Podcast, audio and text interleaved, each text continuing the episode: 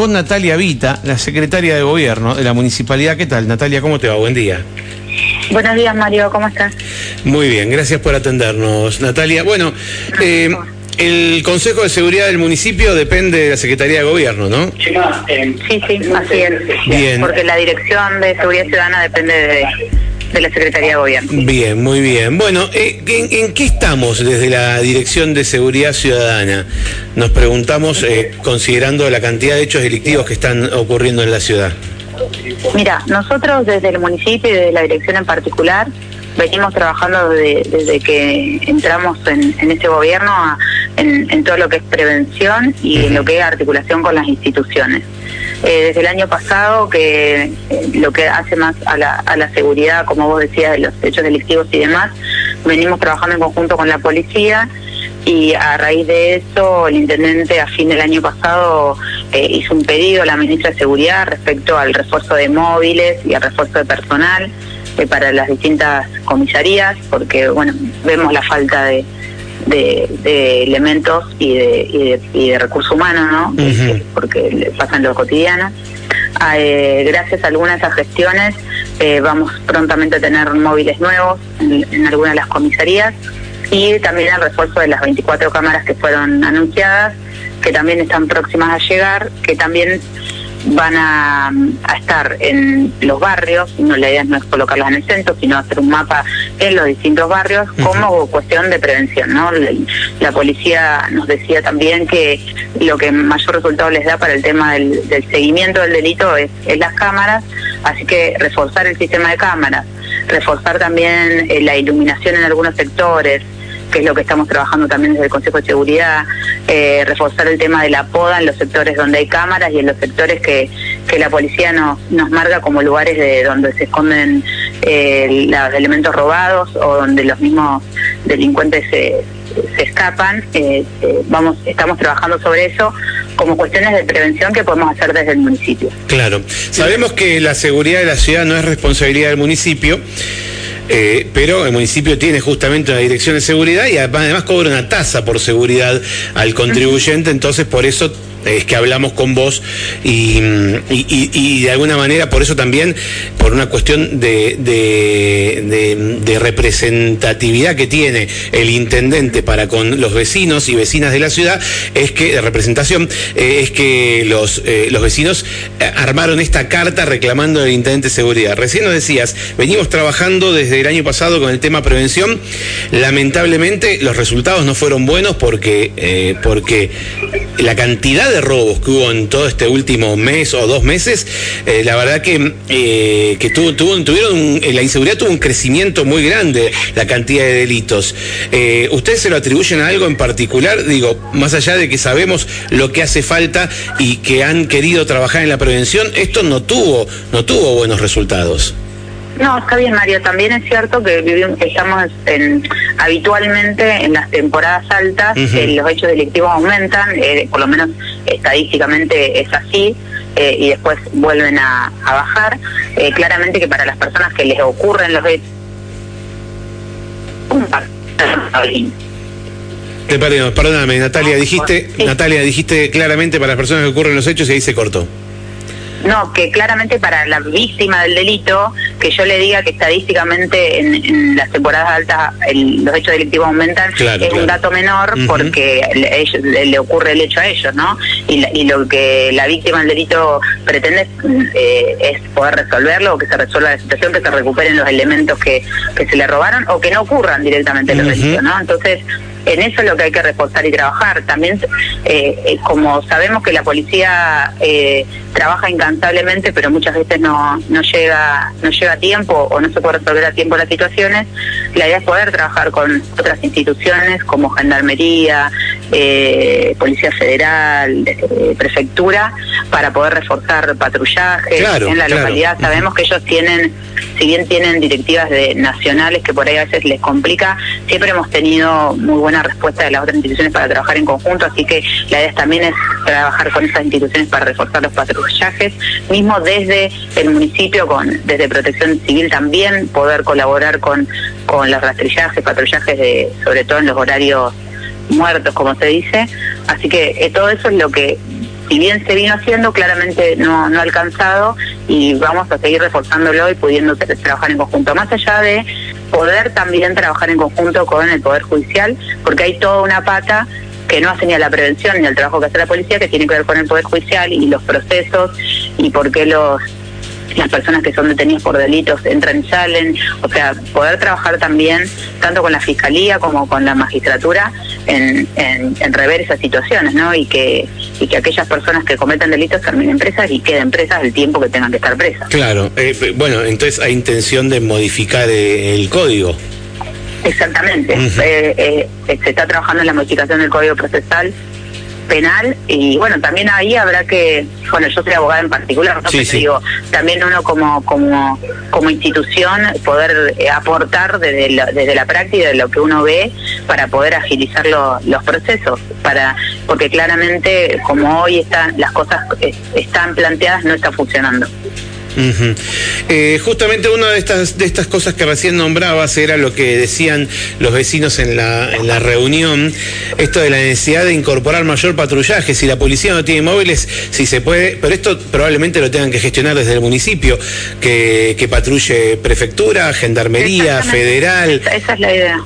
Esa es la idea, poder, como se hizo, si recordamos que en la pandemia, digamos, todas las instituciones eh, estuvieron colaborando en los patrullajes, en, en los controles y demás, la poder, poder replicar eso en la medida de las posibilidades con las mismas instituciones eh, para hacer este tipo de patrullajes en distintos horarios para colaborar con la policía. ¿no? Y, digamos, y, esa gestión cuándo se va a hacer y, y si querés que, No, ya estamos, ya estamos hablando, yo ya estoy hablando con las distintas instituciones, Mauricio también, eh, entendemos que ellos lo que sí necesitan es, una autorización por ahí más desde arriba, pero bueno, nosotros ya estamos en las conversaciones, hemos hablado en otras en otros momentos también de, la colaboración necesaria, eh, esperemos que muy prontamente tengamos la respuesta para poder hacerlo, digamos, o por lo menos en, en la zona que ellos tienen influencia poder reforzar los controles que ya se hacen y eso también eh, ayudaría mucho a lo que hace la policía. Las cámaras de seguridad eh, igualmente eh, se, utilizan para, para tratar de seguir a, un ladrón, para ver si, si pueden dar con él. Eh, yo sé que la, gente de la policía hace un trabajo intensivo. Lo que pasa es que al ponerse una máscara, en muchos casos, una, una capucha, lo que sea, en muchos casos no se puede detectar quién es la persona. Así que una de las cosas más, digo, porque ahora vamos a sumar veintipico de cámaras de seguridad, digo, una de las cosas más efectivas probablemente sea la prevención a través de a través de estos rondines o estos patrullajes a los que estabas haciendo mención. Eh, hace un rato leíamos en una nota de un diario la incorporación de nuevos móviles. Sí, sí, por el, el, intendente, bueno, a través de esta gestión que yo te decía que venimos haciendo desde el año pasado, eh, nos, nos, informaron que en estos próximos días estarían llegando nuevos móviles, que serían camionetas, para las la, para distintas comisarías. Más allá que desde que hubo un cambio, digamos, en la, en la jefatura también de la policía, se reforzó la zona de Cordón de Chapelejo dejando un móvil permanente y personal permanente ahí, que también esa zona de personal y el móvil permanente. Y, y, bueno, y hay otra organización de, de, la de parte de la policía, pero bueno, sí es necesario el refuerzo para esto mismo que estamos diciendo, ¿no? Y, hay... Eh, de móviles y de... Y, eh, te iba a decir eso, ¿hay gente que maneje los móviles? Digamos, ¿hay personal que maneje los sí, móviles? Nosotros, por eso digo, nosotros, el pedido que hicimos a la ministra fue de refuerzo tanto de móviles como de personal. Claro. Porque justamente, digamos, lo que los mismos comisarios nos decían es que podemos tener los móviles, pero si no tenemos el personal para que para que los maneje tampoco sirve, digamos. Así que justamente lo que se ha solicitado es, el refuerzo tanto de los móviles como del personal para que la policía pueda hacer tanto el patrullaje de los móviles, ahora también se incorporó patrullaje con las bicicletas eh, y el que hacen a pie habitualmente. Sí, entendemos que San Martín es una ciudad que ha crecido exponencialmente en este último tiempo, sobre todo, y que requiere de una readecuación en general y de pensar en otras cosas también. O sea, en la última reunión del Consejo de Seguridad también se habló, digamos, de una nueva comisaría, una nueva comisaría seguramente en la zona de Cordón de Chapel, con más allá del destacamento de tránsito y, y, la, y la mudanza, digamos, del destacamento de tránsito hacia la zona de Chacra 32. Hay que replantear, digamos, en conjunto todo esto como para, para solicitar también al gobierno provincial el este tipo de cosas que, que se plantean de, de la misma institución, ¿no? De, Claro. de- para poder funcionar mejor. Que, que llegue más personal implica que requieran mm, eh, vivienda para ese personal. En esto, esto se habló en alguna de las reuniones en la que Sí. participaron la Cámara de Comercio, también vecinos. Eh, propusieron o readecuar algún sector del Hotel Sol para que puedan dormir ahí o hacer algún convenio con el Hotel de Instituto para que tengan tiempo para vivir ahí hasta conseguir vivienda. Eh, ¿esto, ¿Esto lo toman como algo posible, Natalia? Sí, por supuesto. Nosotros todo- tomamos todas las sugerencias y, y vamos haciendo todas las gestiones para, para a medida que van apareciendo lo- los problemas poder ir encontrando soluciones. Sabemos que el problema habitacional es un gran problema, no solo para el caso de la policía, sino para muchos vecinos y vecinas de San Martín, y venimos trabajando en consecuencia también, por eso el intendente hoy está en Buenos Aires justamente firmando convenios eh, con cuestiones de vivienda y por supuesto que se toman todas estas eh, estas sugerencias porque nos podrían traer una solución por lo menos intermedia hasta encontrar una definitiva. Así que también estamos trabajando por eso. ¿El Consejo de Seguridad se tomó vacaciones? Te, te pregunto esto porque nos enteramos que la primera reunión del año fue hace poquito, hace, hace dos semanas tal vez, y, y desde diciembre eh, que no, que no se reunían. No, no se tomó vacaciones. Eh, Lo que lo que sí entendimos es que habitualmente eh, cuando termina el año y comienza uno nuevo, las instituciones cambian sus jefaturas. Entonces también eso hace a, a la nueva organización de cada institución y cómo va a trabajar o cómo va a encarar el trabajo cada institución. Nosotros desde el municipio somos, sí, seguimos siendo lo mismo, pero muchas de las instituciones han cambiado los jefes y eso también hace un reajuste interno que, que a veces no sirve juntarse con alguien que se está yendo porque no va a poder tomar ninguna decisión. Entonces se esperó a poder tener los nuevos jefes para poder, Para poder reunirse. poder empezar a trabajar, exactamente. Excelente, excelente. Natalia, bueno, quedamos eh, atentos a, a, las novedades que haya. Ojalá que esto avance rápido, que se puedan hacer los acuerdos con las demás fuerzas de seguridad para, para llevar tranquilidad a todos los vecinos. No solo pasa en el centro, esto hay muchas casas que se están, que, está habiendo robos en muchos lugares y que no son visibles justamente porque no tienen, no aparecen las imágenes como tienen los negocios que tienen las cámaras de seguridad, ¿no? Entonces no, no, no se replica tanto. Pero, a ver, a Toto le robaron hace dos días en su casa. Eh, digo, pasa en todos los barrios, pasa en muchos barrios y no solamente, eh, aunque vimos concentrado ahí en Rivadavia y Villegas, fue impresionante la cantidad de robos que hubo en la misma cuadra, eh, en esa zona. Eh, así que bueno, quedamos atentos y por supuesto con la radio siempre a disposición para comunicar lo que haya que comunicar. Bueno, Mario, muchísimas gracias y apenas tengamos novedades, por supuesto que las vamos a estar comunicando para que todos los vecinos y vecinas estén al tanto de lo que se está haciendo. Ustedes tienen, perdóname, antes de dejarte, justo Sí. me lo consultan y hoy ya me lo habían preguntado más temprano, estadísticas sobre la cantidad de robos que ha habido en el último tiempo, tanto comerciales como, como de viviendas.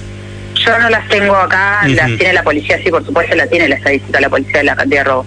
No te la puedo decir ahora porque no la tengo acá, Ok. pero sí están las estadísticas. Pero como te decía antes, más allá de la estadística, creo que a cada persona que le ocurre el hecho es único. Sí, 100% Y- para cada uno. Entonces, es, eso es lo importante de tomar para, para poder avanzar. Totalmente. Muy bien.